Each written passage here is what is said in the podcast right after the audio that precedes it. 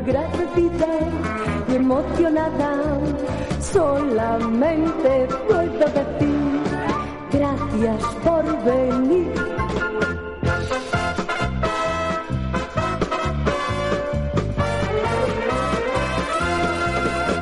Eh, hola a todos, eh, feliz año nuevo. Hola Frank.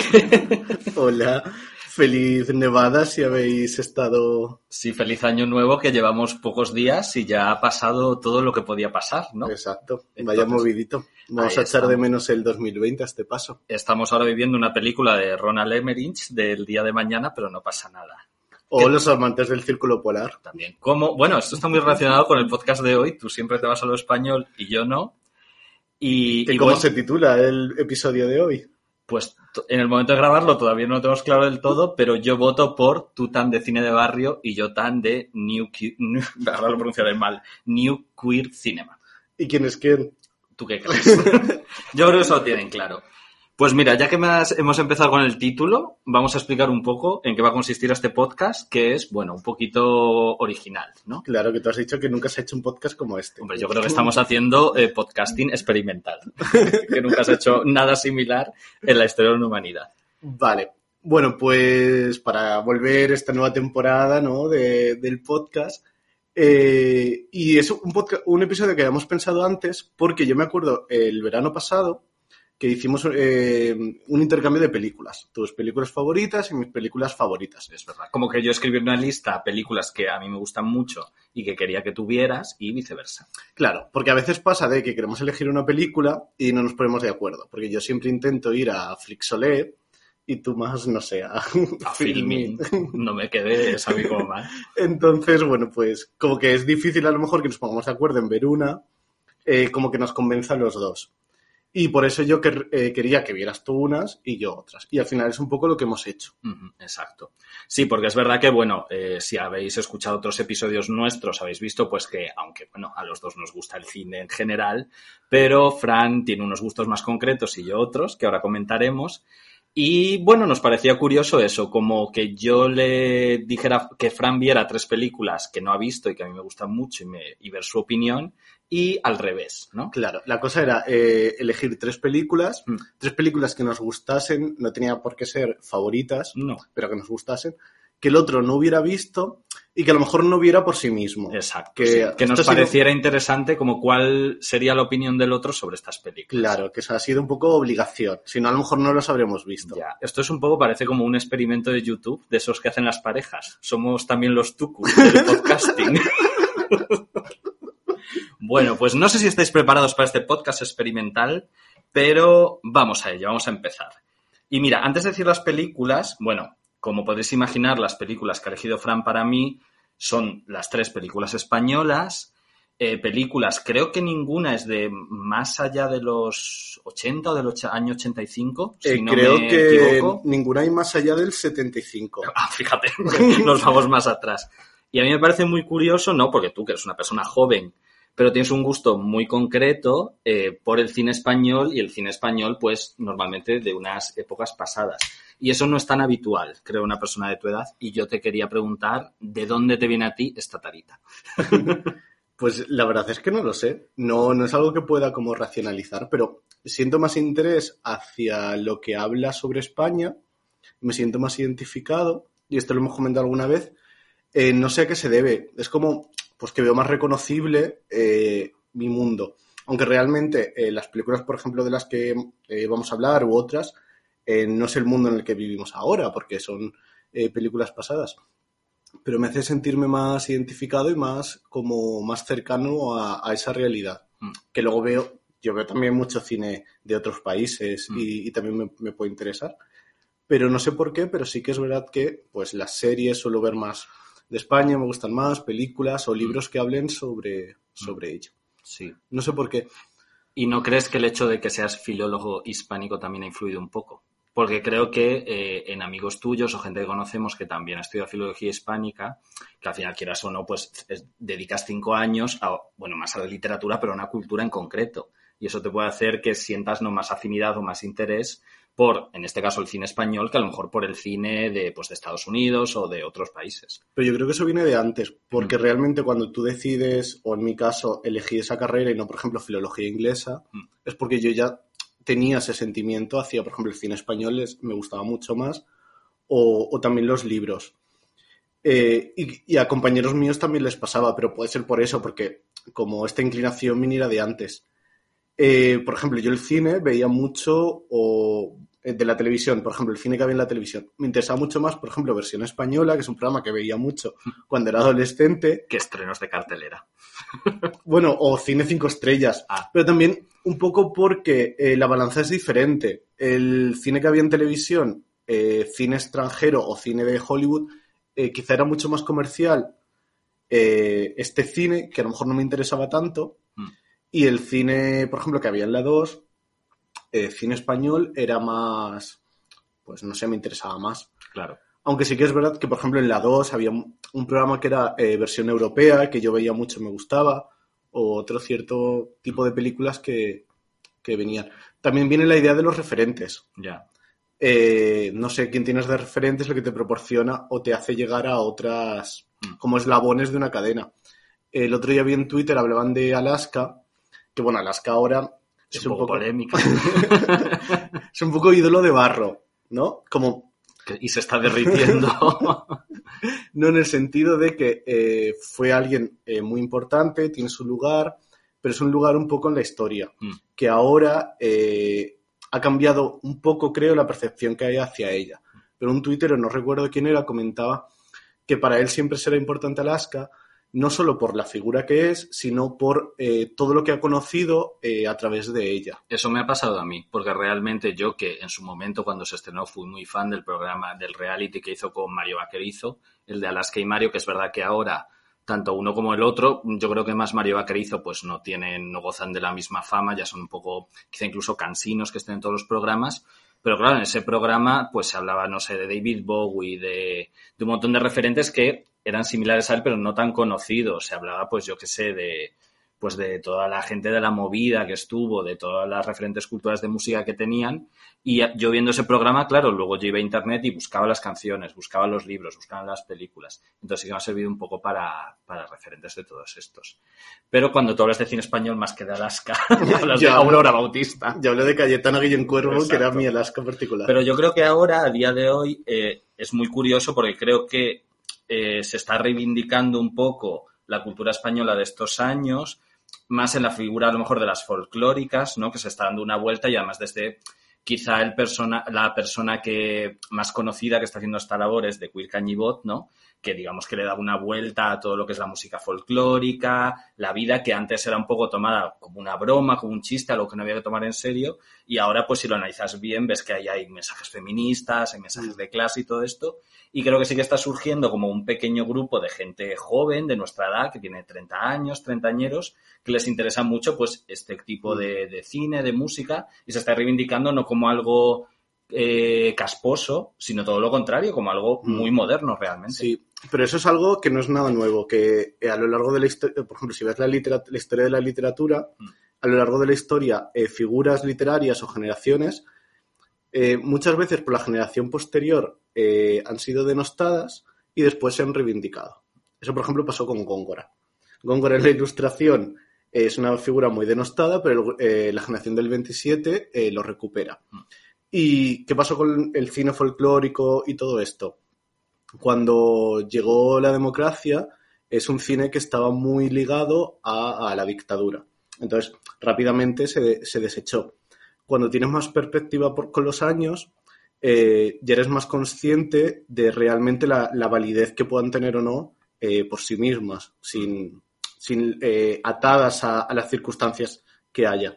Entonces, yo creo que eso es algo que está pasando. Sí, pero a mí me parece interesante porque creo que esta, este dar la vuelta y ver lo otro lo está haciendo gente joven, no gente que a lo mejor Mm. vivió en persona el estreno de estas películas o de estos, estos discos, Claro. sino que es gente que de por sí no tendría por qué tener estos referentes, pero los tiene. Claro. Y eso me parece interesante porque hay una labor de buscar. Sí, Tú para ver las películas que te gustan tienes que hacer una labor de investigación un poco, claro. Que no están en Netflix, Sí. ahí en la primera página. Mm. Así que sí. Y en el cine español, eh, lo que comentas, bueno, la cultura folclórica sí que está pasando, también está pasando dentro del cine español con el llamado fantaterror, Uy.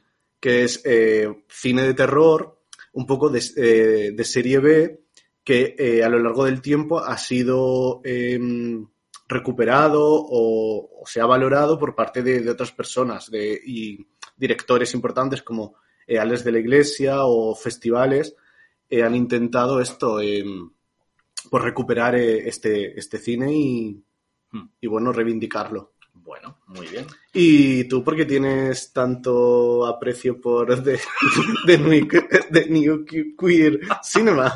A ver, yo no tengo. A ver, yo no voy a hablar solo del New Queer Cinema, sino de muchos otros, lo que el título nos pareció muy gracioso. Pero sí que es verdad que yo, aunque creo que yo mis gustos son más, más amplios que los tuyos en el sentido de que no tengo un, un tipo de cine que me gusta tan concreto como a ti, que es muy identificable. De hecho, pues yo el tipo de películas que me ibas a recomendar, pues yo es que ya me las imaginaba. Yo es que en mi caso, a mí me empezó a interesar el cine, esto no sé si lo he contado ya en el podcast, y es muy curioso, más que viendo cine, leyendo sobre cine. Que a mí en la adolescencia, pues empecé a comprar las revistas Fotogramas y Cinemanía, y me encantaron, y ahí vi algo que dije, uy, esto me interesa mucho. Y es verdad que al final yo vivía en Mérida, que es una ciudad pequeña, que tenía solo un multicine, y claro, muchas de las películas de las que se hablaban, pues no podía verlas. Entonces hubo una época de mi vida, que era la adolescencia, que yo leía un montón sobre cine, porque aparte de comprarme estas revistas cada mes, compraba un montón de libros de cine. Me encantaba como leer sobre directores, sobre actores. Y yo tenía mucha información, muchos datos y muchas anécdotas. Incluso sabía si una película era buena o mala sin haberla visto, ¿vale? Entonces había una época que tenía yo más datos que películas vistas. Y al final, bueno, tanto Cinemanía como Fotogramas es verdad que intentan hablar de todo, pero al final, pues, da más protagonismo al cine de Hollywood. Entonces yo, pues, entré en el cine a través de las películas más mainstream de Hollywood. Luego ya, especialmente cuando fui a la universidad, que sí, pues por gente que conoces, porque bueno, tienes internet y curioseas un poco, pues ya sí que fui viendo otros, otros directores, otros tipos de cine, como el New Queer, Cinema, que para lo mucho vamos a hablar, que mal lo estamos pronunciando. Y ya pues ahí sí que pues salí un poquito de, de lo más mainstream y lo más eh, hegemónico. Y ahí fue donde tuve yo mis intereses. Así que eso fue. Bueno, ¿que ahí te descargabas tú las películas por el Ares o...? Pues no te creas, ¿eh? porque nunca supe muy bien cómo funcionaba. Yo era de ir a la biblioteca, eh, en Mérida, la biblioteca municipal, y luego aquí en Madrid, la biblioteca de la universidad, y sacarme los DVDs. No he sido yo muy descargado. Entonces, bueno, pues después de esta pequeña introducción, pues eso, yo he elegido tres películas que has visto tú y tú tres. Cuéntame. Bueno, cuenta a nuestros queridos oyentes, ¿cuáles son tus tres películas? Bueno, la primera es eh, La Semana del Asesino, dirigida por Eloy de la Iglesia en 1972. Ujú. Eh, las voy a decir por el orden como las hemos visto. Vale. La siguiente sería La Tía Tula, de 1975, dirigida por José Luis Borau, eh, basada o inspirada en la novela de Unamuno. Ay, eh, sí, y... No, perdón, me he equivocado. No, la no, la tía Tula está es, bien. sí, la tía Tula Ah, es de vale. 1964. Mm. Eh, y por último tendríamos eh, Furtivos, eh, dirigida por Borau, la otra es por Miguel Picazo, que me he equivocado, de 1975. Vale. Y las tres que he elegido yo para que tú veas son Spring Breakers de 2012, dirigida por Harmony Crime, fíjate. Maldita Generación de 1995, dirigida por Greg Araki, y esta es del New Queer Cinema, y es la única que está en ese. Y también Crash, pero no Crash la que ganó el Oscar, no la película de Paul Haggis, sino una película maravillosa de 1996 dirigida por David Cronenberg. ¿Vale? Vale, Así. antes de empezar, Dime. eh, ¿crees que tienen algo en común estas tres películas? Pues mira, yo pensaba que no, pero luego reflexionándolo un poco, es verdad que todas las siempre tratan como temas un poco, no sé cómo definirlos, turbios, o sea, muchos de los protagonistas rozan la delincuencia, lo ilegal, hay drogas y perversiones sexuales en todo, y no entiendo muy bien por qué sin ser yo nada de eso, porque yo soy una perita en dulce, yo no, no hago nada malo, pero También- tienen un poco esa, siempre me ha interesado esto, como las cosas más, mm, no sé, decadentes. Sí, también casi todas son reparto corales Sí, o, es verdad. o hay varios protagonistas. Y además, normalmente, ahora lo veremos, pues actores que a mí me, me llaman la atención o que quiero verlos. Que eso es algo que también pasa a ti, que ahora veremos que de estas películas creo que te gustan también Mm. por las actrices que hay en algunas. Claro, las mías eh, creo que tienen en común que realmente no es un reparto muy coral, sino que casi toda la carga recae en un solo actor. Mm. Eh, creo que también hablan mucho de la España de ese momento, las tres, y eh, creo que pueden ser un símbolo, esconden eh, cosas que no son tan evidentes. Fíjate que yo ahora me estoy dando cuenta de otra cosa que tienen en común mis tres películas, que las tres son un poco una deconstrucción del sueño americano. Sí. Toma ya, ¿eh? Y como un retrato a lo mejor generacional, un poco. Sí, bueno, mm, unas más que otras, pero yo creo que lo del sueño americano lo tiene en común. Que eso eh, también tiene mucho hilo que cortar hoy en día. Hombre, empezamos con las películas. Venga. Venga, pues empiezo yo con Spring Breakers. Vale, ¿dónde podemos verla? La podemos ver en Filmin y no tengo claro en dónde más. Bueno, yo la he visto en Filmin, Pues en que- Filmin, haceos Filmin y ya está, la veis. Eh, pues eso. Spring Breakers, película 2012, dirigida por Harmony Corrine. Harmony Corrine es un director que, bueno, fue- se hizo famoso especialmente por ser guionista de Kids, que fue una película muy, muy polémica en su época, porque mostraba a niños muy jóvenes y mostraba sus actitudes sexuales. Entre ellos, fue a principios de los 90, alguno que eh, tenía VIH, pero no tomaba ningún tipo de precaución, aun sabiendo que lo tenía. Y fue muy, muy polémica por eso, porque eran gente muy joven, interpretado por actores muy jóvenes, con eh, escenas pues con un alto contenido sexual que, bueno, tiene un poco de relación con Spring Breakers. Y luego dirigió Gumo, que es, bueno, su película más popular. Esta película, bueno, eh, se publicitó, se anunció, como digamos, tiene cuatro protagonistas femeninas, que además son cuatro que habían trabajado anteriormente en series infantiles o series más juveniles, tenía esta imagen más inocente y claro, esta película tiene un alto contenido, un alto volta- voltaje erótico y de violencia. Entonces era un poco pues su eh, entrada en el mundo adulto a lo bestia, como suele pasar con las chicas Disney. Estas tres chicas son Selena Gómez y Vanessa Hudgens, las dos pues conocidas por películas y series de Disney Channel. Ashley Benson, que es conocida porque era una de las protagonistas de la serie Pequeñas Mentirosas. Y Rachel Corrine, que básicamente era la mujer del director. Esto suena muy machista, yo lo sé, esto no se debe decir, pero Rachel Corrine, si veis su IMDB, no había hecho absolutamente nada antes y ha hecho poquito después. Esta es la del pelo rosa, ¿vale? La Vale. película de Rachel Corrine. Y también aparece James Franco en la película. Esta película, bueno, eh, el nombre Spring Breakers viene de Spring Break, como digamos la- las vacaciones de primavera, ¿no? Lo que sería aquí, pues las vacaciones de Semana Santa, que es habitual en Estados Unidos, en la gente joven, que sean unas vacaciones en las que pues aprovechas para hacer un viaje muy desfasado, con mucha fiesta y mucho alcohol. Y estas cuatro protagonistas básicamente quieren vivir el Spring Break de su vida, no tienen dinero para ello y cometen una serie de delitos Mm. para poder irse a vivir a esto. Que el título también es una metáfora, ¿no? Eso lo es, sí. Cuéntanos la metáfora. ¿No?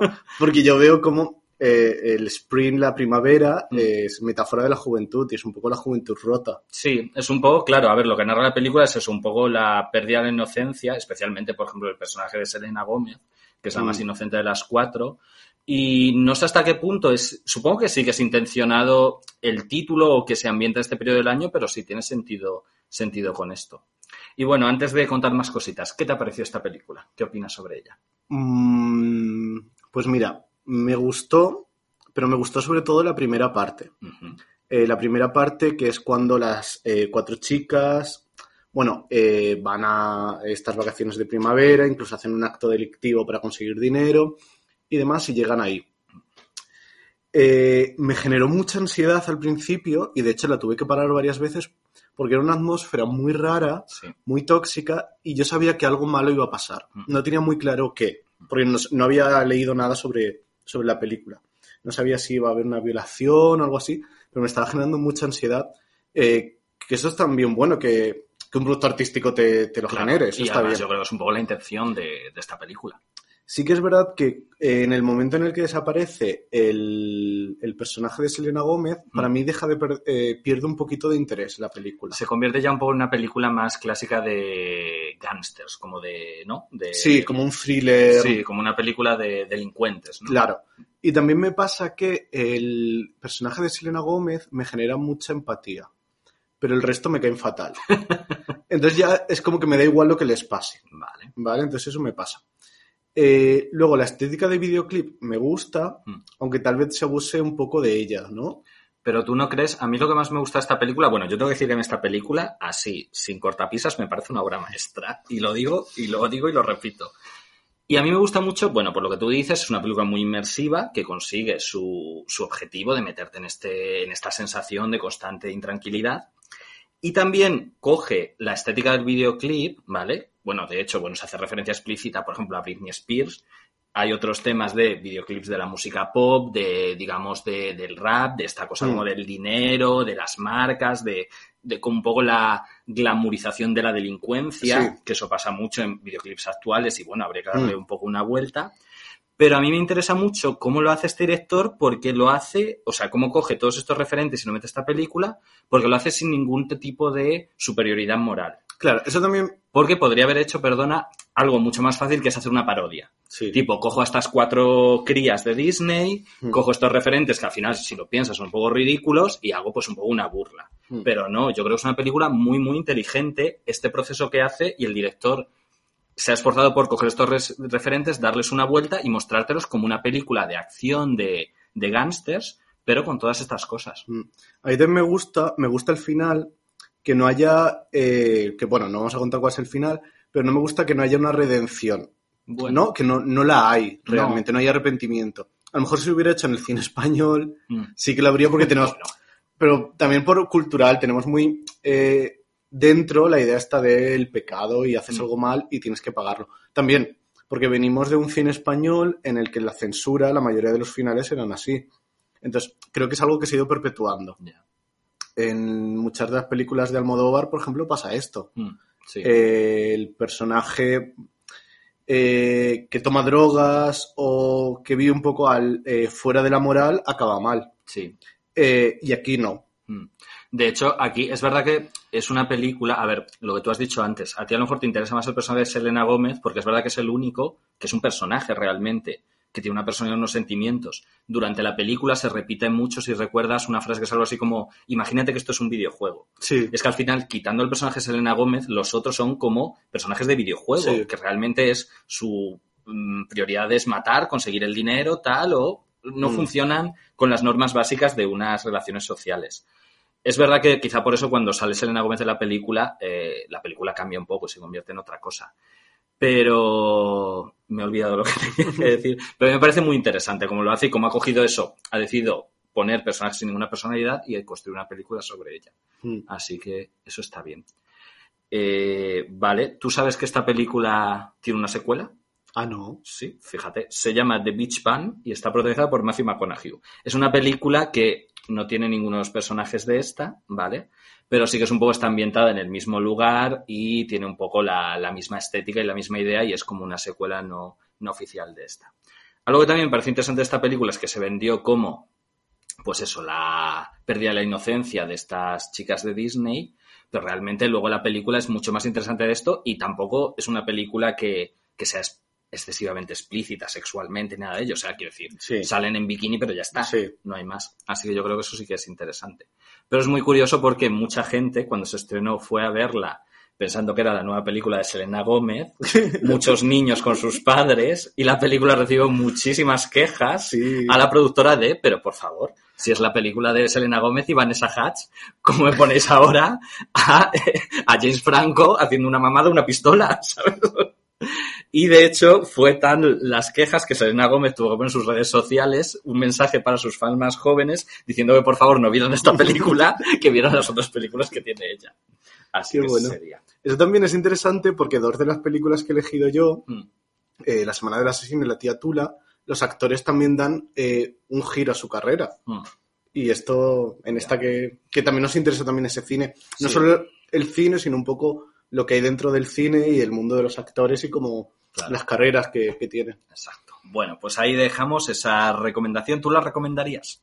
Eh, yo la recomendaría, me parece muy entretenida. Muy Sí. entretenida. Y luego es eso, súper entretenida, estéticamente es maravillosa, la música, todo, es muy inmersiva. ¿Tienes algún momento favorito, alguna escena favorita? Sí, pero lo vamos a decir al final del podcast. Ah, vale. Es de esta en concreto, ¿vale? Porque quiero decirla. Pero en general me gusta mucho. Vale. Bueno, vamos con la primera de las tuyas. vale. Pues vamos con La Semana del Asesino. Es una película dirigida en 1972 por Eloy de la Iglesia. Eloy de la Iglesia, eh, director español, hizo muchísimas películas. Sí que es verdad que a lo mejor es más reconocido por el cine kinky de su última etapa, de los años 80, pero anteriormente había hecho eh, muchas películas. Es muy, a mí me parece muy interesante la figura de Eloy de la Iglesia porque me parece que, como ya he comentado antes, retrata muy bien lo que es España en todas sus películas y también tiene eh, eh, mucho sustrato ideológico detrás. Sí. ¿Vale? En casi todas eh, hay un porqué de, de algo. Más evidente o menos, también dependiendo de, las, de si la censura lo permitía o no. Eh, por ejemplo, en esta del 72 no, no es tan evidente. No. Hay que rascar un, po- un poquito más. De hecho, la censura, pues, hizo de las suyas, eh, porque la película tiene eh, hasta 62 cortes. Eh, es una película sobre pues, un personaje violento. Es una película eh, pues, que se ha calificado un poco de terror porque trata sobre un hombre, un hombre que vive de manera pues muy humilde en una casa tipo una chabola, trabaja en un matadero y eh, por un suceso, bueno, pues un poco casual, eh, asesina a una persona, la mata. Y eso genera eh, una serie de asesinatos eh, que, bueno, pues el título de La Semana del Asesino. Que además está ordenada la película cronológicamente dentro de los días de una semana. Exacto. Eh, no sé si sabes tú que esta película tuvo mucho éxito internacionalmente. Ah, sí. No, realmente no. Sí, de hecho hay una versión para el mercado anglosajón, eh, también... Pero una alemán. versión con otros No, actores. no, no, no, Ah, con los mismos, pero doblada Ah. en la época. De hecho, eh, por ejemplo, en, en est- en Inglaterra, eh, la Thatcher, La eh, Thatcher, tu prima, la Thatcher. Margaret Thatcher, creó como una ley, un documento de películas prohibidas, de video nasties. Sí. Y estaba entre ellas a Cannibal Man, Mm. que es Cannibal Man, que es en la semana del asesino en, Ah, en inglés. Y es una película que tiene mucho, que está muy reivindicada por, por el. Por- público al que le gusta este tipo de, de cine. Qué bueno. De hecho, no las- idea. Las versiones eran diferentes. Mm. En la versión española, bueno, eh, se cortaron eh, unas escenas que hay de pues, homosexuales o algunas cosas que pueden llegar a ser políticas se eliminaron y en la de Inglaterra se eliminaron eh, aspectos como más gore Mm. de, de- de la película, de las muertes. Y es interesante porque, aunque no se ha podido reconstruir tal y como lo habría querido el director, eh, sí que ha llegado hoy en día, por ejemplo, en la versión que hay en Flixolé, que es donde la hemos visto, Mm.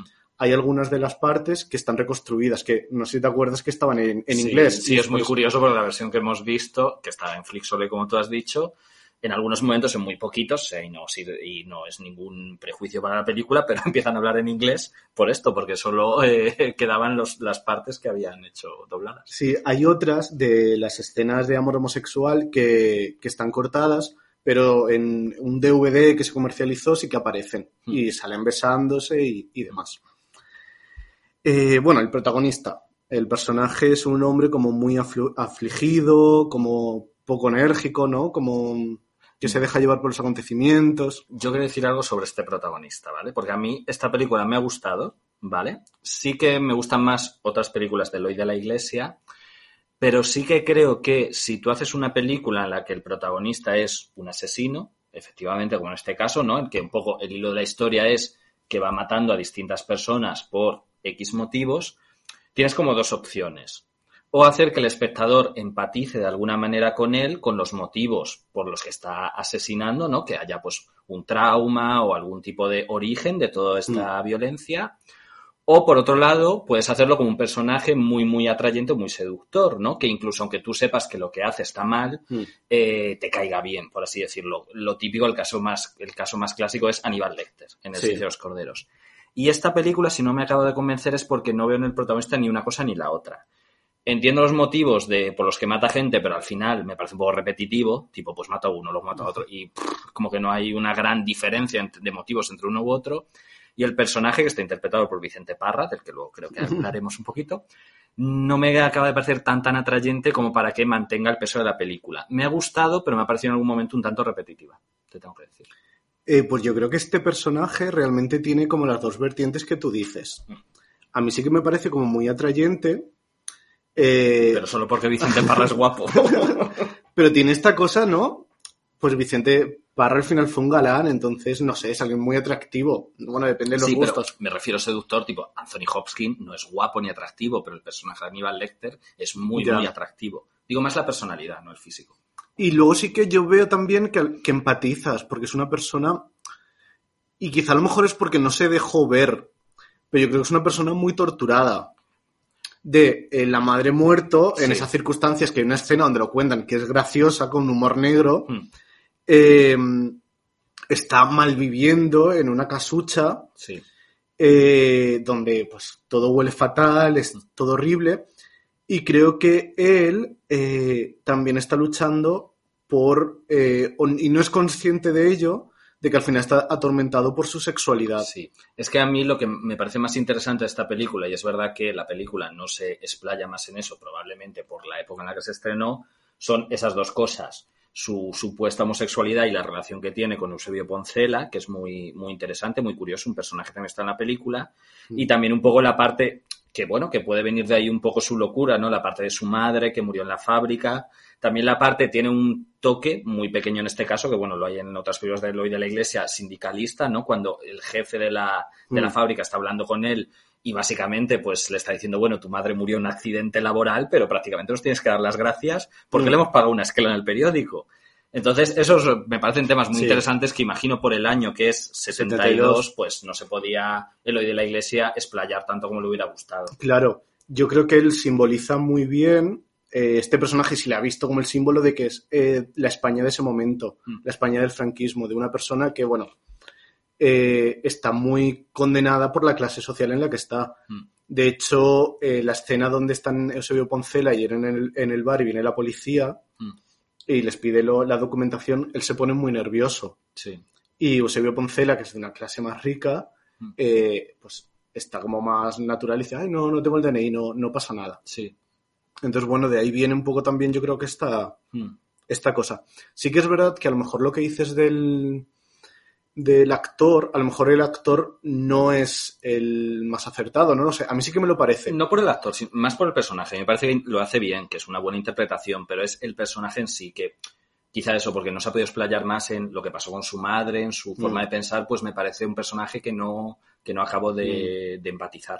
Pero Mm. no por la interpretación. ¿eh? Porque lo de la iglesia sí que él eh, pensaba hacerlo con un, con un actor de unos 18 años. Ah, el, el personaje tenía eso. Solo que entró eh, Vicente Parra eh, a, eh, a modo de productor, eh, aportó dinero para la producción y se quedó con el papel. Mm. Entonces esto es interesante. Tú sabes que en Film Affinity esta película es la mejor puntuada de todas las de, lo- las de Eloy de la Iglesia. Ah, sí. A mí me parece, porque, por ejemplo, tiene poquitos puntos más, pero a mí me parece mucho mejor, pues, por ejemplo, el diputado, de la que hablamos en el primer podcast, la estanquera de Vallecas, no sé. Supongo que quizás por todos estos fans que tú dices que tienen el extranjero de fans de, del Hmm. cine de terror o el cine fantástico. Porque, o sea, que es una buena Sí. película, pero no sé, a mí me ha dejado un poquito frío. Sí, a mí, eh, pues un poco, a mí me gusta. Y el final sí que es impuesto. Eso no sé si lo sabías. Ah, no. Sí, el arrepentimiento no es, no es algo que Leo de la Mm. Iglesia quisiera, sino que estaba impuesto. Fíjate.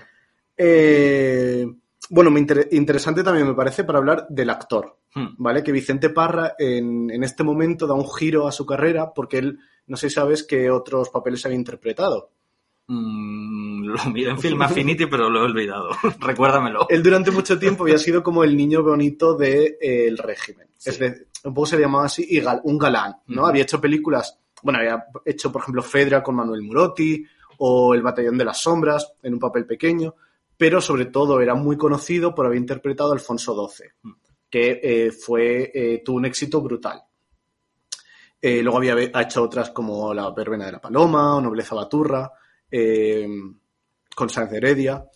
Pero sí que es verdad que se dice, y sobre todo a raíz de su muerte, que no tuvo una carrera como se esperaba por su homosexualidad, que él intentó ocultarla de todas las maneras posibles. Incluso en las entrevistas decía que se iba a casar, que había tenido un amor, etcétera. Y Era me- un poco el Rock Hudson español. un poco sí. Y la verdad es que da mucha Porque sí, pena. además dices que también, claro, era el galán del cine Claro, español. que no hubiera tenido más oportunidades por eso, por la homofobia que había, aunque eh, pues era un poco un secreto a voces, y también, bueno, la tortura que, que tuvo. Entonces, me parece como un personaje muy interesante eh, de la cinematografía española Mm. y creo que va muy bien para este personaje concreto. Claro, muy bien. Pues nada, recomendación que os dejamos que, por supuesto, como todas las películas de Fran, está en Flixolia. Sí. ¿Tienes alguna escena favorita de aquí, de esta peli? Eh, me gustan mucho todas las escenas que tiene con Eusebio Poncela. Sí. Porque, y de hecho, bueno, como he dicho antes, por no repetir, pues me da rabia que esa relación no tenga más metraje en la Sí. película. Luego podemos subir a Instagram el corte este que de ellos dos en la piscina, que es una Mm. escena más larga donde aparecen besándose y, y demás. Muy bien, vale, perfecto. Bueno, vamos con la segunda mía. Venga. entramos de lleno en el New Queer Cinema, joder, muy bien, que- con la película, mi segunda película que es Maldita Generación, ¿vale? Una película dirigida en 1995 por Greg Araki. Antes de hablar de la película, quiero hablar un poco de este movimiento, ¿vale? Sí. Que no sé si tú conoces un poco y sabes en qué se basa. Eh, pues en algo nuevo, en algo queer Y en algo de, cine, pues efectivamente. Pues mira, este fue un movimiento que surgió en los años 90 dentro del cine independiente de Estados Unidos, un poco en contraposición, porque claro, durante estos años los 90 empezaba a haber películas mainstream con personajes homosexuales, como por ejemplo Filadelfia, la que Hmm. protagonizó Tom Hanks. ¿Qué pasa? Que eran películas muy blancas, muy edulcoradas, donde se trataban estos personajes homosexuales ya no desde la marginalidad, sino con un poco de paternalismo. Tipo de, oh, pobrecito, lo que ha sufrido, Mm. que tiene, que además puede contagiarse de sida, todas estas cosas. Y el New Queer Cinema lo que quería es, pues, romper con esto, ¿vale? Y hacer películas protagonizadas por personajes. Es cierto que eran más gays eh, o lésbicos también hubo que de las otras siglas, pero donde los personajes no tenían por qué ser seres de luz, Mm. buenos, amables, que callan a todo el mundo. Como bueno, de hecho sucede en esta película, ¿no? Algunos de los representantes más importantes de este movimiento, además de Greg Araki, son Gus Van Sant, que por ejemplo en estos años estrenó Mi Idaho Privado, que es digamos una de las eh, películas cumbres de esta de este eh, de este género o de este Movimiento. movimiento. por decirlo así, y otros, bueno, sí que eran un poco más radicales o más alternativos, como por ejemplo Bruce LaBruce o Derek Jarman, ¿vale? Esta película, Maldita Generación, bueno, es un road trip, ¿no? Es un, Sí. digamos, un recorrido por distintas zonas de Estados Unidos en coche que hacen tres personas, tres chicos muy jóvenes interpretados por Ross McGowan, muy jovencita, en uno de sus primeros papeles, si no me equivoco, James Duval, que es uno de los actores fetiches de Greg Araki, ha participado en casi todas sus películas, y Jonathan Saech, que es un poco... eh, Ross McGowan y James Duval son la pareja que recogen a este chico, que es un mendigo o una persona, bueno, que vive en la calle y, bueno, juntos inician un viaje por Estados Unidos también salpicado de drogas, delincuencia y eh, erotismo, ¿vale? Fíjate lo que te cuento. Y, y bueno, eh, antes de continuar un poco, bueno, cuéntame qué te ha parecido a ti. Pues a mí me ha gustado mucho, la verdad. Bien. No te lo esperabas, ¿eh? Que me fuese a gustar. Yo es que, pero las tres te han gustado realmente. Eh, sí, pero alguna A más mí que las tres tuyas me han gustado. Sí. Unas más que otras. Estas, bueno, dime, cuéntame, cuéntame. Y me, eh, me ha gustado mucho, la verdad. Hmm. Sí que es verdad, bueno, pues se nota que no hay eh, presupuesto pues, en algunas escenas, Claro. pero me, me, me gusta mucho, me interesan mucho los personajes también, que son eso, pues muy desprejuiciados, muy amorales, Hmm. y, y bueno, el recorrido que, que van haciendo. ¿No te ha recordado un poco al primer Almodóvar, el de Pepi Lucy Boom?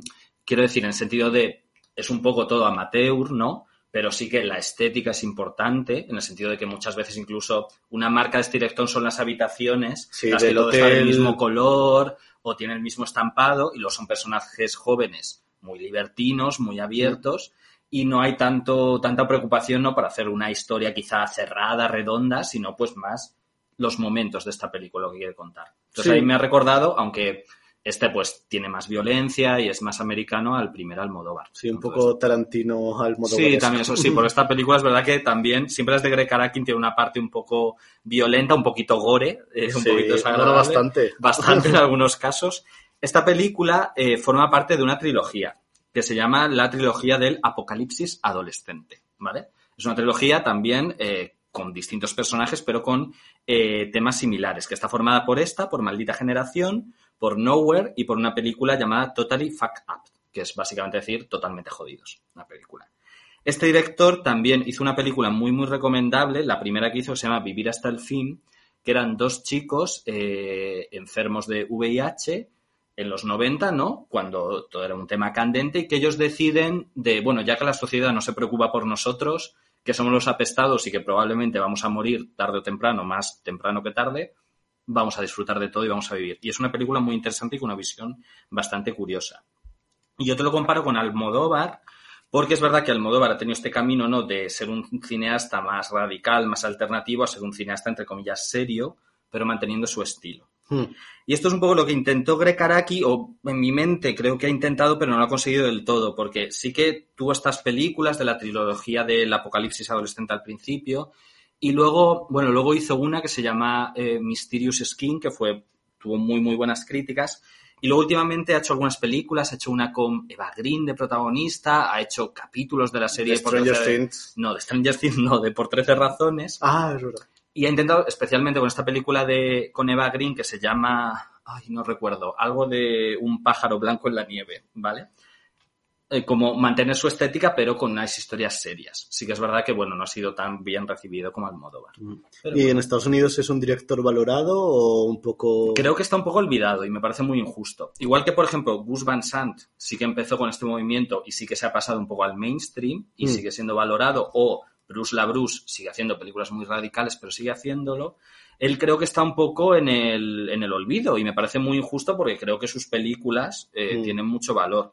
De hecho, los actores tampoco es que después tuvieran una carrera posterior. No, realmente no. Quizá la que más es Rose McGowan, ¿no? Que bueno, que sí que hizo Scream, Embrujadas y luego fue la líder del Me Too, básicamente. Es verdad. Así que sí que aquí aparece jovencísima y Sí, los actores a mí me encantan, me parece que tienen pues mucha Son muy conexión entre ellos Sí. y sobre todo eh, ella Mm, y el chico el, El- que recogen. de el que calle. recoge. Sí, el otro pasa un poco más desapercibido, Sí. pero eh, ellos dos tienen mucho magnetismo y es muy atrayente. Mm. Da igual lo que te cuenten, realmente es como te parece muy interesante la relación que tienen entre ellos. Mm. Eh, la mm, pues la sensualidad que la tensión sexual que hay entre los, entre los dos chicos, por ejemplo, también es muy interesante, ¿no? Que el Sí. otro es como que se está replanteando cosas. Total, sí, es muy libre en ese sentido, ¿no? Sí. Y además también una cosa que quería hacer este movimiento es, pues, digamos, retratar, eh, por ejemplo, en Estados Unidos es cierto que hay, y sigue habiendo a día de hoy, mucha gente LGTBI que vive en la calle. Pues que sus familias no les aceptan, les has echado del trabajo y por su condición, supongo que en los 90 más que ahora, quiero creer, pero viven en la mendicidad. Mm. Esto es una realidad que hasta ahora no se había tratado y que este director y prácticamente todos los de este movimiento quieren tratar, ¿no? Además de eh, la libertad sexual, pues gente que realmente no tiene un duro y muchas veces, aunque no esté tratado, no es cine social, no es Leonor, León de Aranoa, pero sí que es un poco el motivo de que lleva sus actos, ¿no? Que a lo Mm. mejor pues asesinen o roben o hagan cosas que no, que no deben hacer. ¿Y este movimiento eh, cinematográfico eh, realmente existió o es algo que se le ha dado este título después? Es decir, eh, no sé si sabes si entre los directores había relaciones o... No lo sé, sí que es verdad que hay puntos en común. Entonces yo quiero creer que sí, que sí que eh, había un poco de conciencia en el momento que se hizo de que estamos haciendo algo diferente. Sobre todo por eso, porque nació con una idea de... Porque como esta película, la de Maldita Generación, no la vio nadie, fue un fracaso total. Eh, Greg Araki para cada película tenía que vérselas y deseárselas para conseguir financiación, porque claro. ¿qué productora va a eh, financiar esto? Entonces, al final sí que había una intención de hacer algo realmente eh, artístico y radical por encima de ganar dinero o, bueno, meterse en la cabeza en el mainstream. ¿Y tú cómo la descubriste? Pues yo, porque soy muy listo. Pues yo, no, esto lo descubrí pues en ese momento universidad en el que empecé a investigar un poco. Pues, pues nada, leí sobre este director y me gustó mucho y varias de sus películas están en Filmin, por si, por si Mm. quieres verlo. Muy bien. Así que nada, ahí estamos. Siguiente, cuéntame, ¿cuál es la tuya? Pues vamos con Furtivos. Uy, ¿vale? ¿furtivos? Sí. ¿Seguro? ¿No era la tía Tula? Bueno, furtivos, la que tú quieras. Vale. Película de 1975, Mm. eh, dirigida por eh, José Luis Borao, Mm. como he dicho antes. Eh, que José Luis Borao realmente no hizo demasiadas películas. Y el guion lo hace Manuel Gutiérrez Aragón, Mm. también cineasta, el de, por ejemplo, la Mi querida señorita. Sí. Eh, que bueno, pues hacen ahí un tándem eh, muy interesante al que se suma la actriz principal, que es Lola Gabs. Hombre, que tú dices que es una actriz, bueno, que yo hablo mucho de ella, pero bueno, no sé. Sí, estás obsesionado. Más con Aurora Bautista que con Lola Gaos. Que es una actriz muy interesante, Sí. eh, realmente con una historia muy interesante, porque mm, ella, no sé si sabes, que ella venía de una familia como bastante adinerada de Valencia. Ella eh, estuvo a punto de estudiar medicina, Mm. pero llegó la guerra civil y se tuvieron que exiliar a México. Mm. Entonces luego ella volvió Mm. y, bueno, se, era actriz y empezó a hacer papeles. Estuvo muy marcada por el físico y por la voz que tenía. Sí. Siempre papeles como muy de mala o, o algo así. Sí. Tiene, si no la conocéis, pues es una mujer muy delgada, con una voz muy ronca, una mujer como que con una presencia muy imponente, Sí. ¿no? Que se nota que, que te da miedo hasta Sí. verla. Y luego terminó bastante mal. Terminó con poco dinero, eh, además sufrió un cáncer de laringe que no la permitía eh, hablar, entonces no pudo trabajar y demás. Tuvo un final un poco amargo. Mm. Eh, aquí los dos guionistas un poco lo que hacen es recuperarla y, y escribir una película para ella. Porque ellos dicen, queremos es hacer una película en un bosque con Lola Gaos Muy bien. y de ahí surge. Se basan en el personaje eh, que ella interpretó en Tristana de Buñuel, donde hace de criada de Catherine Deneuve, de, Wow. de Tristana, de la protagonista. Y en ese, persona, ese personaje se llama Saturna. Entonces eso les lleva al cuadro de eh, Saturno devorando a sus hijos. Y aquí en esta película ella es un poco como la bruja del cuento, ¿no? Sí. Una madre un tanto castradora, aunque no es tan evidente, Mm. Eh, hacia su hijo. Mm. Eh, el hijo lo interpreta Ovidio Major, Mm. que bueno, fue un actor que sobre todo se dedicó mucho al teatro, y en esta película también lo hace muy bien, Sí. como una persona muy afligida, muy apocada, eh, muy encerrada en secretos que no llegamos a conocer o intuimos. Sí.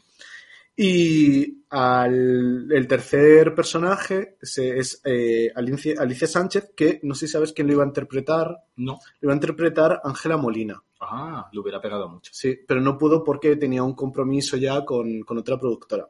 Luego ella trabajó con Borau eh, varias veces.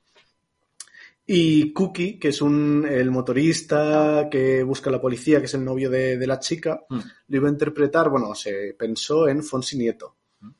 En Fonsi Nieto. No, Fonsi Nieto no, el- Fonsi Nieto creo que tendría Nieto. cuatro años por ese momento. Ángel Nieto. Y Fernando Alonso también.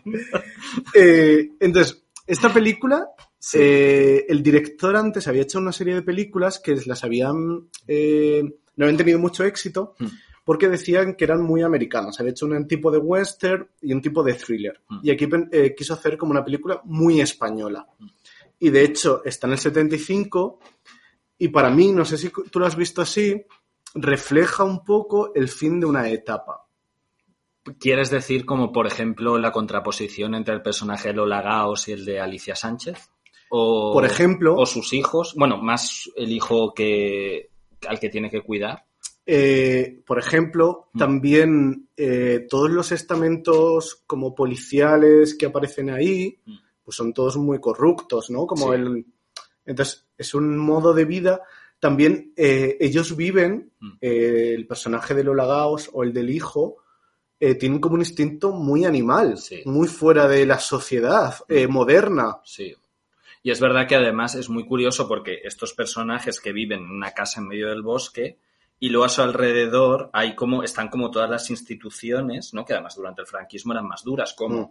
La policía o las fuerzas de seguridad que tú dices, o también la religión, ¿no? En el caso del convento, donde está interna Alicia Sánchez, que tiene que escapar de allí, que tiene básicamente que encontrar un hombre que la saque de allí, que la única manera era casarse, y todo esto está como pululando, ¿no? La inmoralidad o la delincuencia que pueden tener, pero ellos viven de manera muy animal. Mm. Y además muy interesante porque, bueno, realmente aparecen animales, de verdad, en la Sí. película, que los pasan muy mal, los pobrecitos. Sí, Y, y es un poco esa relación, ¿no? Ellos viven en el campo y son cazadores o... eh, y entonces, pues, digamos que ese instinto animal, ¿no? De lobos que aparecen allí o, o otros animales de granja, también lo Mm. tienen los personajes. claro, por ejemplo, no sé si te acuerdas tú en el momento en el que eh, el chico Mm, ve a la chica y ella se quita la ropa, Sí. él va hacia ella como un animal, Sí, total. como el instinto. Y la relación entre la madre y el hijo es una lo hacen también muy animal. Y esta, sí, esta película fue muy polémica porque en una escena eh, Lola Gaos maltrata a un lobo. Bueno, lo mata. lo mata y fue una escena que se hizo, o sea, que literalmente mató a un lobo. Sí, que de hecho en ese momento no fue nada criticado, ha sido Claro. por las generaciones posteriores. Ya, Que hoy en día te metes en Twitter y buscas Lola Gaos sí, y hay un montón de gente insultándole y diciéndole de todo. ya. A mí la película, bueno, esta me ha gustado muchísimo. Creo que, bueno, sí, es la que más me ha gustado, las tres que me has dicho. Y me gusta sobre todo por eso, por, por todo lo que cuentas y por cómo consigue este ambiente tan eh, desasosegante, tan turbio, Mm. ¿no? Y lo consigue gracias a las interpretaciones y también mucho a la estética, que a mí estéticamente me ha recordado bastante, fíjate, a Anticristo de Las von Trier, que también Sí. es eso, en este caso la historia es diferente, es una pareja, pero también es una casa en medio de la nada, en medio del campo, y como la naturaleza se va metiendo en esa relación y les va afectando, y esto también pasa un poco, ¿no? Sí, En esta película, como la naturaleza, quieras o no, en vez de Mm. ser un sitio para respirar o, o abierto, es todo lo contrario, es un, sitio- es un lugar opresivo, esta casa que está en medio del campo. sí, y sobre todo porque eh, es el símbolo del bosque de paz, Mm, que parece que es un lugar idílico, sí. pero realmente de manera oculta pasan muchísimas cosas Sí, que no descubrimos. Además, el, el director me parece que lo hace de manera muy acertada porque hay muchas elipsis. sí, Hay muchas cosas que no se cuentan y es el espectador el que tiene que de manera, eh, siendo muy inteligente, completarlas. Mm. Y sobre todo las miradas. Mm. Hay escenas eh, donde los personajes, solo con la mirada, anticipan lo que va a pasar. claro. Sobre todo al final. Cuando Sí. ellos, en el final, la madre y el hijo tienen una conversación Mm. y la lleva a un sitio, tú sabes, solo con la mirada, que ella sabe cosas que él ha descubierto Sí. y ella también sabe lo que va a pasar. Esta película, eh, bueno, pues es que al final también gran peso de y gran y el mérito en parte de que sea tan tan buena y que atraiga tanto es la interpretación de Lola Gaos. Sí. Que si no y además No. es que es perfecta para ella, ¿no? Sí. Bueno, como tú dices, se hizo para ella, pero es que es, es Sí, increíble. a mí me parece que es una interpretación que hay muy pocas así. Mm. De, y además está muy presente en toda la película y cuando no lo está, está hay Sí. como una sombra, Sí, es sobre todo como la sombra que hay hacia su hijo, Mm, porque ella es una madre como muy opresora sí, y él está feliz cuando está en las escenas donde no está ella, Mm. pero cuando está ella está muy afligido. sí. Hay escenas muy violentas, como cuando él la echa de la cama. Mm. Y además también se ve en el personaje de Alicia Sánchez, que es una chica joven muy, mm, bueno, abierta, ¿no? Muy disfrutona, como que no tiene esa, que ella está interna en un convento, pero todo eso está como fuera de ello, le parece absurdo y no está fuera. Ese momento en el que va a conocer a Lola Gaos o las escenas en las que están las dos Mm. juntas, tú dices, madre mía, a ver Lola Gaos lo que le suelta a esta chica. Ya. ¿Sabes? Como que notas como esa tensión de entre las dos. Claro. Pero también porque ahí no hay relación Mm, como suegra-nuera, Ya, sino que es una relación de me estás quitando mi puesto. total. Literalmente. Sí. Es una película que sí, que tiene muchas, muchas lecturas. Y es muy fuerte que en es esta película se hiciera en el 75, que se estrenara en el 75, Mm. es que es una película muy heavy. Es que realmente yo esto, mira, fíjate lo que te voy a decir, me estoy dando cuenta desde que te conozco a ti que el cine español tiene, bueno, imagino como el cine de cada país, pero tiene muchas joyas ocultas, porque mucha gente cree que, oh, sí, el cine español y hay cosas, oh, que no Mm. se hacen tipo, pues yo qué sé, Carlos Bermud. Sí. Pero es que ya en los 70 se hacían cosas tipo Mm. Carlos Bermud, que esto es que es sí. muy fuerte, o incluso La Semana del Asesino también. Mm. Entonces, pues gracias a Flixolet y gente como nosotros, pues podéis descubrir estas pequeñas joyas. Así que muy recomendable. Eh, bueno, eh, para, como última curiosidad, Venga, vale, que la censura... nos está quedando un podcast de 80 horas, pero está no, bien. la censura pidió eh, hasta 40 cortes Sí. de la película. Pero José Luis Borao dijo que no, Mm. que no, no iba a hacer ninguno, porque si no la película se quedaba en nada. Ah, muy bien. Entonces decidió que no. Y entonces lo que hizo fue una estrategia que se solía hacer, que es presentarla a diferentes eh, festivales. Mm. En Berlín dijeron que no, en Sí. Venecia dijeron que no, pero en San Sebastián dijeron que sí. Mm. Que era una joya y que o la estrenaban y concursaban o, o ninguna película española concursaba ese año. Mm, Entonces al final eh, la estrenaron en San Sebastián, tuvo muchísimo éxito, ganó muchos premios y eso eh, posibilitó que eh, se estrenara. qué fuerte. ¿Y tú sabes si tuvo éxito de público? Eh, sí, tuvo mucho éxito de público Hmm. eh, y un poco el éxito no había tenido Borao antes, Sí. aquí lo, lo tuvo. Muy bien. Y él sale, eh, Borao, el director, es uno de los Ah, es personajes. Es el, el sargento, no, no sé cómo se dice.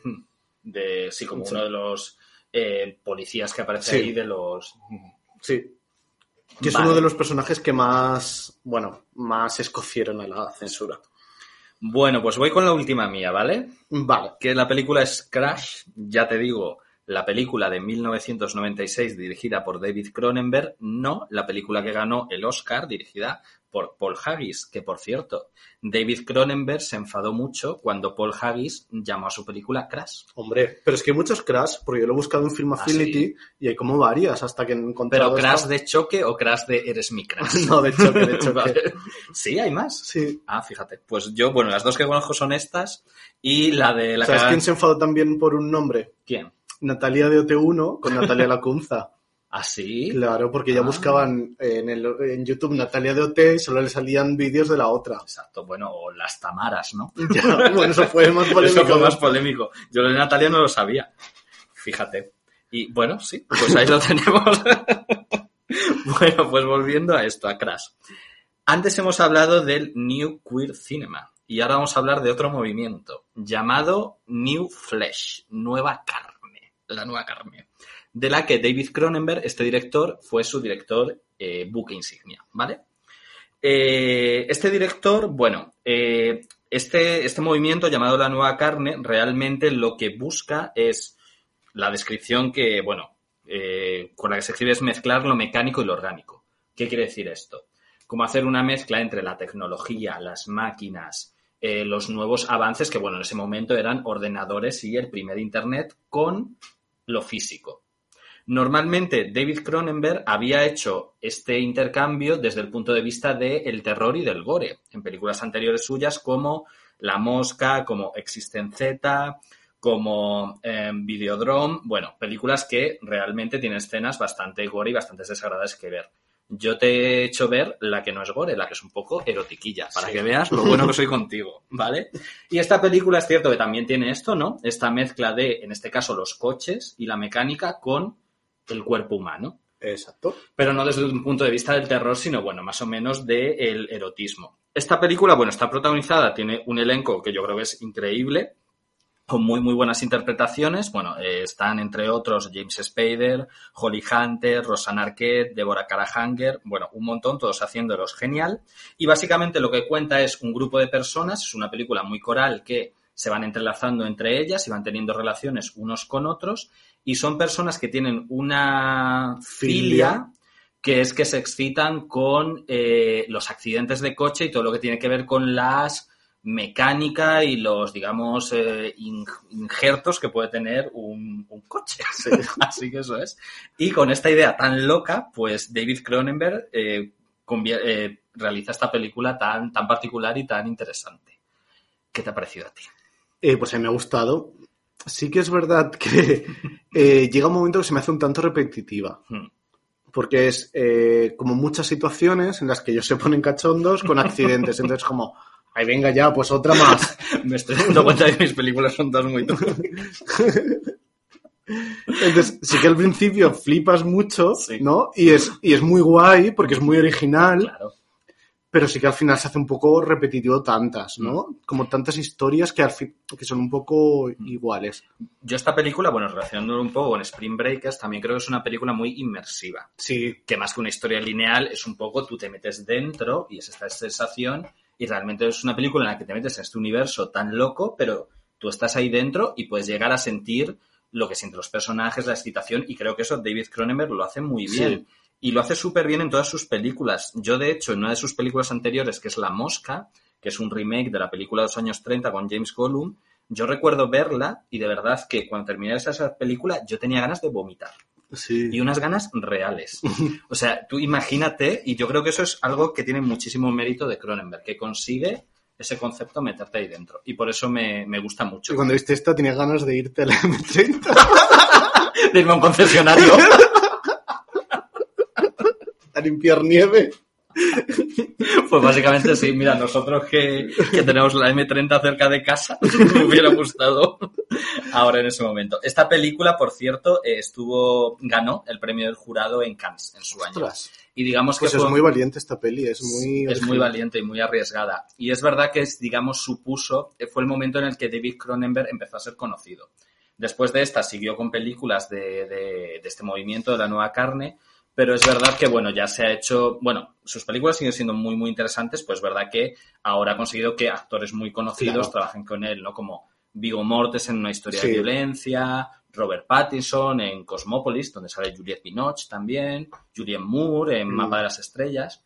Entonces, sí, sí que es una, Mm. así, una de las películas de él, es yo creo la que más me gusta. Sobre todo por eso, por esta sensación que te deja. Sí, eh, a mí me gustó. Me, sobre todo eso, pues al principio me gustó. Eh, luego también las metáforas, ¿no? De que a veces, pues, em, eh, los choques son como actos sexuales. Y es verdad que es una película, volviendo también al tema que siempre hablamos, LGTBI+, que Sí. no tiene, o sea, la heteronormatividad no existe, Mm. ¿no? No. El protagonista, James Spade, pues tiene a su mujer y tiene también relaciones con hombres y no Sí. es algo que No, no hay tabúes ningún tipo ahí. de tabú ni conflicto. Mm. Así que está muy bien. Sí que es verdad que creo que el, el personaje de Holly Hunter, no sé si por la interpretación, Mm. es un poco el más descafeinado. Puede ser.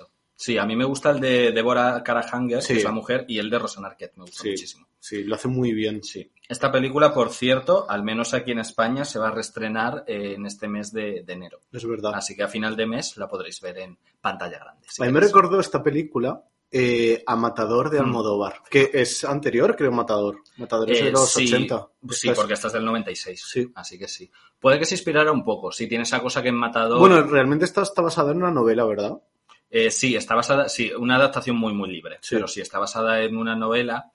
Pero es verdad que, bueno, no sé, sí, puede que haya tenido alguna influencia, pero es verdad que tiene esta cosa de películas muy corales Mm. y todos los personajes tienen una pulsión sexual por algo que, bueno, Que les que no lleva hasta lo- las últimas consecuencias. Exacto, y que además eso que mm, lo arriesgan todo hasta Y muy la vida por esto. También muy atrayentes, como el personaje de Débora Cara Hanger, y Asunta Serna, ¿no? Que son como muy... que en el primer programa del año teníamos que nombrar a nuestra actriz fetiche, Asunta Serna. Sí, tiene un poco de relación, es un poco similar en este caso. Así que bueno, ahí dejo. Y luego me gusta también que todo esto de las máquinas Mm. sí que se había tratado anteriormente, por ejemplo, la corriente literaria del futurismo, Sí. el amor hacia la tecnología y demás, Mm.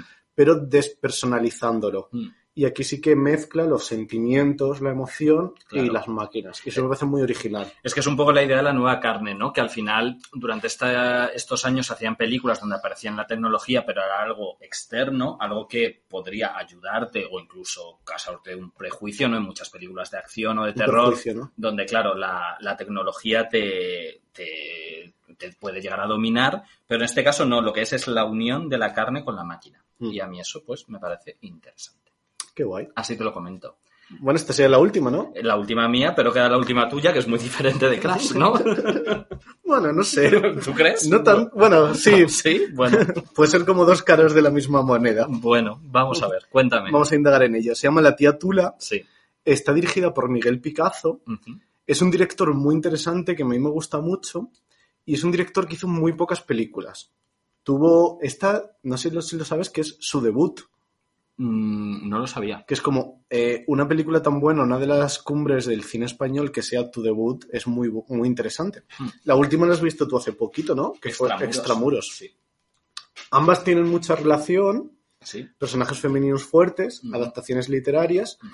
eh, y la presencia en La tía Tula, eh, presencia muy presente, la redundancia, de Aurora Bautista, la actriz, y en, en Extramuro también aparece con un personaje más secundario. Sí. Eh, es una película, es, como ya hemos dicho, basada en La tía Tula, la novela de, de Unamuno, aunque solo en una parte. Mm. La- en la novela sí que se ve como el mundo anterior eh, de, de Tula, de dónde viene. Mm. Aquí solo eh, aparece el personaje este tras la muerte de su hermana Rosa. Ella se va a vivir con, bueno, su cuñado Ramiro viene y los dos hijos a vivir a su casa.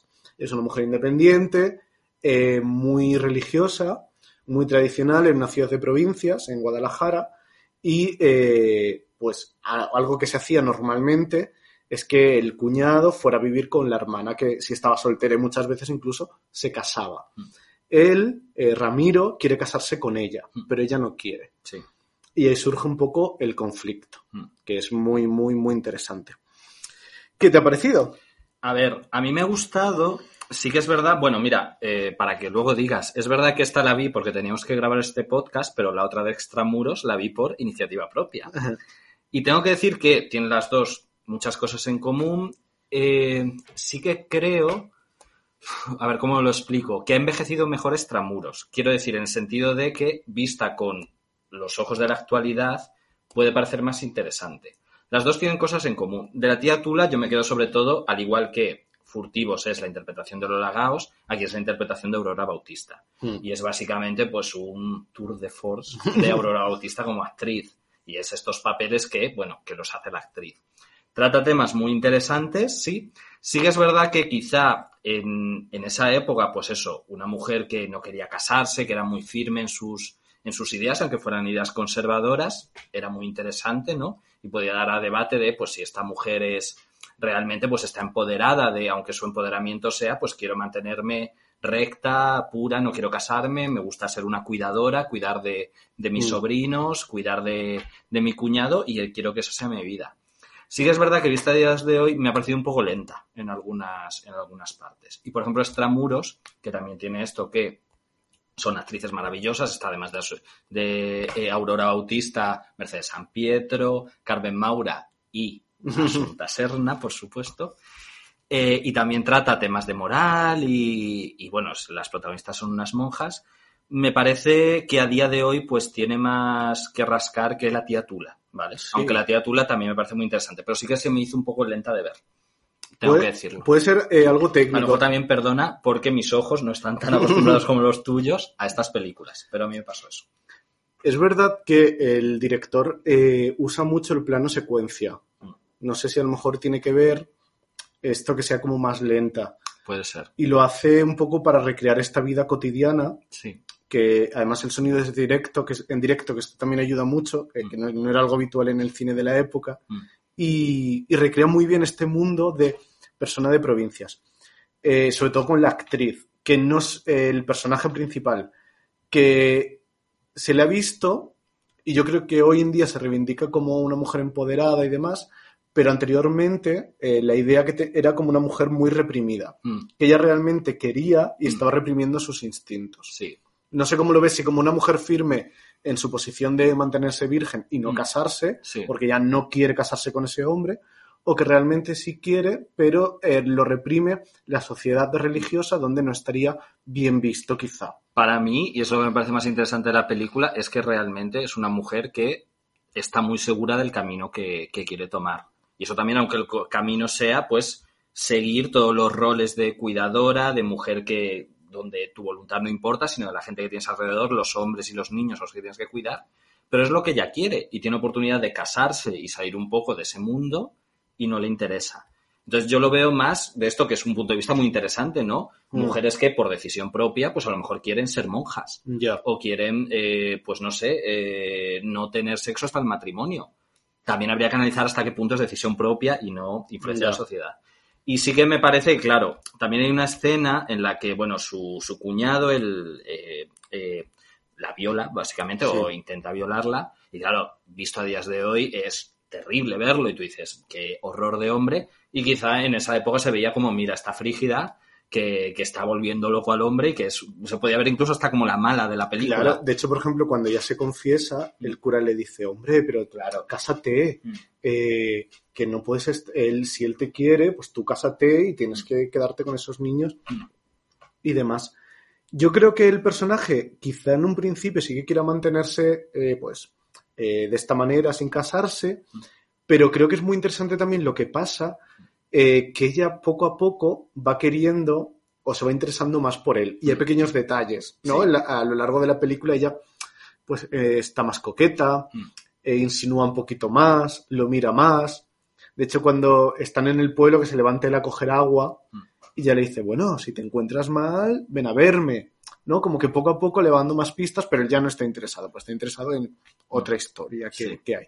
Y de hecho en el final, es un final muy bueno, Mm. en el tren, ella dice eh, Ramiro, como diciendo he dejado perder el tren, metafóricamente y literalmente. Sí, Que eso es como muy... sí. está. ¿Tú sabes si hay otras adaptaciones de La tía Tula? Sí, en el cine español. No, ¿No? creo que solo se hizo esta. Mm.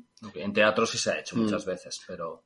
Porque, y creo que no se ha hecho mucho, sobre todo en la época franquista, porque Unamuno fue una figura un poco controvertida. Claro. De Hay hecho, ahora hay un documental en Filming que se ha estrenado. Sí, que lo recomiendo semanas. mucho y me, me gustó mucho. Mm. Es una, eh, Unamuno se le reivindicó dos, eh, o se le apropió el franquismo cuando sus eh, ideas eh, en un principio eran republicanas, Mm. luego sí que apoyó un tanto a Franco, bueno, al movimiento, y después se echó para atrás. Sí, Y de hecho, en el documental dejan entrever que lo mataron. Claro. Eh, entonces, por eso yo creo que es una figura, o sus libros no eran muy. no, no estaban como bien vistos para. Sí, para, Para esa época como adaptarlos. para adaptarlos. Ok. Eh, entonces, y de hecho, por ejemplo, esta película sufrió la censura bastante. No sé si, si has visto algo. Bueno, no se ve claro porque lo quitaron. Pero en el momento en el que, después de la comunión, el, el Ramiro está. Se va como a un prado donde hay unas prostitutas, ¿no? ¿Te acuerdas? Como Sí, sí, una fiesta así Ah, muy. sí. Ella se va a una especie de retiro Mm. eh, donde mm, eh, es un retiro para hablar de la eh, virginidad. Mm. Y ahí eh, el director cuenta que estaban, eh, estaban leyendo un texto donde hablaban de que Jesucristo en la última cena se apoyó en San Juan, Bauti- en San Juan el apóstol porque era el único virgen y demás. Y era un texto que era real, que él sacó de, pues, de una iglesia y la censura lo quitó. Y también en el cementerio, hay un momento que están en el cementerio el padre y el hijo, y había un cartel que ponía, en este lugar no se puede entrar con ropa inadecuada, eh, ni las parejas hacer actos impuros. Mm. Y la censura también lo quitó. Y Miguel Picazo decía como, bueno, pero esto estaba, yo no lo he puesto. Mm. Quitadlo del cementerio. Claro. Era como lo retorcido de Mm. nadie se va a imaginar que vas a ir a un cementerio en mañador, ni tampoco vas a hacer actos impuros, pero es que el- lo Ya. retorcido que, que era. Y también hay algunas alusiones a la guerra civil que, que están eliminadas. Eh, esta película, no sé si te ha recordado también a Almodóvar, Mm, No. porque hay un programa. Realmente no. hay un programa. ¿Sabes a qué me- Guay, no sé por Bueno, no, no tiene nada que ver. No, dime, dime. Me ha re- Es que no sé por qué estaba bien, viendo esta película. Fíjate, sí, ahora tiene un poco sentido. Me ha recordado un poco a veces, es que vas a decir, no tiene nada que ver, a la, pianista con Isabel Huppert. No tiene nada que ver. Pero claro, tienes ese personaje como tan recto, tan Sí. estrictamente recto, como que además va vestida siempre muy, muy impecable, ¿no? Sí. Sin un pelo que se sale del moño. Y es cierto que en la pianista pues se ve todo lo que hay detrás, pero aquí en esta película a lo mejor te puede dar esta cosa de por qué este personaje es tan, eh, tan, pues eso, tan arisco, tan estricto, ¿no? Mm. Y viéndolo y también un poco por, quizá pues está basado en una casa, la de la pianista también, me ha recordado un poco a, a esa casa. Tipo que se hace una versión ahora de la tía Tula, podría ser Isabel Huppert, la protagonista. Total. Así que fíjate. me recuerda un poco a Almodóvar eh, el hecho del personaje femenino Sí. eh, tan importante. Mm. Y luego también el grupo de amigas con ahí Lali Sal- eh, Soldevilla, Ahí Eh, estar. Viviana Fernández, Rosy de Palma y Lole León. León. Y es un poco, la fiesta es como muy divertida. Sí. ¿Aurora Bautista quiso trabajar con Almodóvar o Almodóvar quería trabajar con ella? ¿O esto es una historia que yo me he inventado? Mm, A mí no me suena. Ah, vale, pues si no te suena a ti, que eres el experto en Almodóvar, me lo he inventado. No me suena. Eh, Aurora Bautista, a mí me parece, bueno, una actriz a reivindicar. Sí, Yo siempre hablo mucho de, de ella. exacto. Y me parece muy interesante lo que hace en esta película. Mm. Porque ella anteriormente era muy conocida en el cine español Mm. por las películas que había hecho con Juan de Orduña. Sí. Juan de Orduña eh, decide hacer Pecado de Amor, que es una película sobre Juana la Loca. Y, y él decide contratar a Aurora Bautista, que había sido anteriormente solo una actriz de, eh, de teatro y no era nada conocida. Mm. Los productores le dicen, pero estás loco, ¿cómo vas a hacer esto? Y él dice, confío tanto en ella que le voy a dar el papel. Mm. Y ella, bueno, pues tenía esta responsabilidad de voy a hacerlo muy bien. Además coincidió en ese, en ese rodaje con Fernando Rey y Sara Montiel. Sara Montiel hace como del amante de, Sí. de Felipe el Hermoso. Eh, tuvo un éxito arrollador, ella se convirtió en la estrella de eh, Cifesa, que era la productora, y luego hizo como muchas eh, películas eh, de ese, un poco de ese estilo. Mm. Hizo Pequeñeces, bueno, que era una película también eh, histórica. Mm. Hizo em, sobre... em, el asalto de los franceses al Pilar, Mm, eh, Agustina de Aragón, Sí. hizo más adelante. Bueno, y ella quería un poco romper con esta idea de actriz dramática histórica. Sí. Y siempre, Como una actriz muy excesiva, ¿no? claro, pero un poco porque eran un poco los papeles que estaba haciendo. También hizo eh, Teresa de Jesús, como las grandes damas. Y ella, eh, Miguel Picazo, le, le propone hacer esta película, que Miguel Picazo era un desconocido y era, ella era una estrella, pero le, gusta tanto el guion, y sobre todo porque era un giro que ella estaba buscando. Mm. Y aquí en esta, en esta película hace de una persona totalmente normal, Sí. A mí me encanta el, como actriz eh, el uso que hace del movimiento, ¿no? Siempre está hablando y está planchando, haciendo las camas, Mm, se le ve como muy resuelta y muy creíble. Sí. Eh, ella cuenta que además este momento eh, no tiene nada que ver con su momento personal, porque ya se acababa de casar en México y era su luna de miel. De hecho, el director esperó un año entero, porque ya tenía que irse a México, para volver y hacer la película. Y tuvo, bueno, pues mucho éxito, tanto la película como la interpretación de, de Aurora Bautista. Que en el cine yo creo que no se le dieron tantas oportunidades como, como si tuvo en el teatro para lo buena que Claro. era, y aquí lo demuestra. Sí, y demuestra también que era una actriz excesiva, Mm, pero también eh, podía dar la vuelta y hacer papeles pues, pues como más eh, serenos y, Mm. y más naturales. sí. Bueno, pues muy bien. bueno. Nada. Se nota que me gusta. Sí, sí, esto, esto yo cada día, cada día es lo que tengo aquí en casita. ¿Alguna Cuéntame. escena que te guste? Eh, de la tía Tula, eh, eh, pues me gusta, bueno, mm, cuando ella se pone a llorar después de la fiesta, ¿no? Que es un poco cuando te da un poco de conflicto de si le gustaba realmente a Ramiro, ¿no? Sí, porque a Irene Gutiérrez Cava, oye, Julia Gutiérrez Cava le dice como, ay, Tula, con lo maja que eres y no nos vamos a casar nunca, y tú tampoco. Y la otra dice, bueno, ¿tú qué sabes? No sé qué. Es, es que es muy guay. Sí, está bien, está bien, hay que recomendarla. Bueno, y para terminar, eh, vamos a hacer un top 3, ¿vale? De Ah, las vale. películas que hemos tenido cada uno. Empieza tú. De las tres que yo te he recomendado, que bueno, tengo que decir que bueno, no es que sean mis películas favoritas ni nada, porque voy a ser un loco, no, es broma, pero son películas que me gustan mucho. ¿Cómo sería tu, tu top 3, tu orden? Bueno, pues de menos a más, Sí. menos eh, Spring Breakers, Uh, no esperaba eso. luego mm, menos, eh, bueno, la, se- la segunda sería Crash. Y la primera sería eh, Maldita Generación. Fíjate, no lo imaginaba yo esto. ¿No? Muy bien. Pues mira, mi orden es, lo siento, pero el número 3 es La Tía Tula. Lo Ah. siento. Número 2 es La Semana del Asesino y la número 1, que me ha gustado muchísimo, es Furtivos. Vale. ¿Y para ti cuál serían las de las tuyas?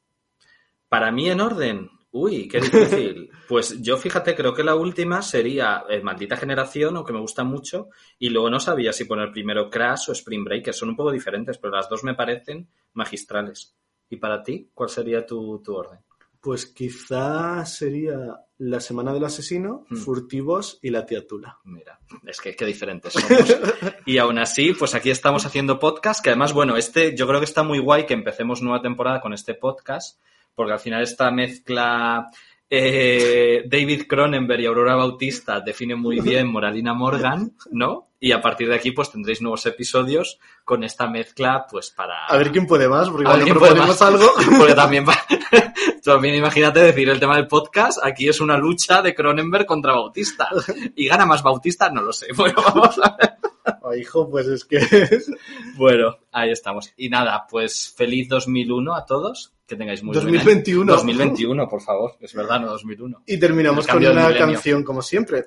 Una canción que es de Spring Breakers, que además es, como dice el personaje de James Franco en esta película, está cantada por un ángel en la tierra, que es Britney Spears, y la canción es tan bonita que es Every Time. Adiós.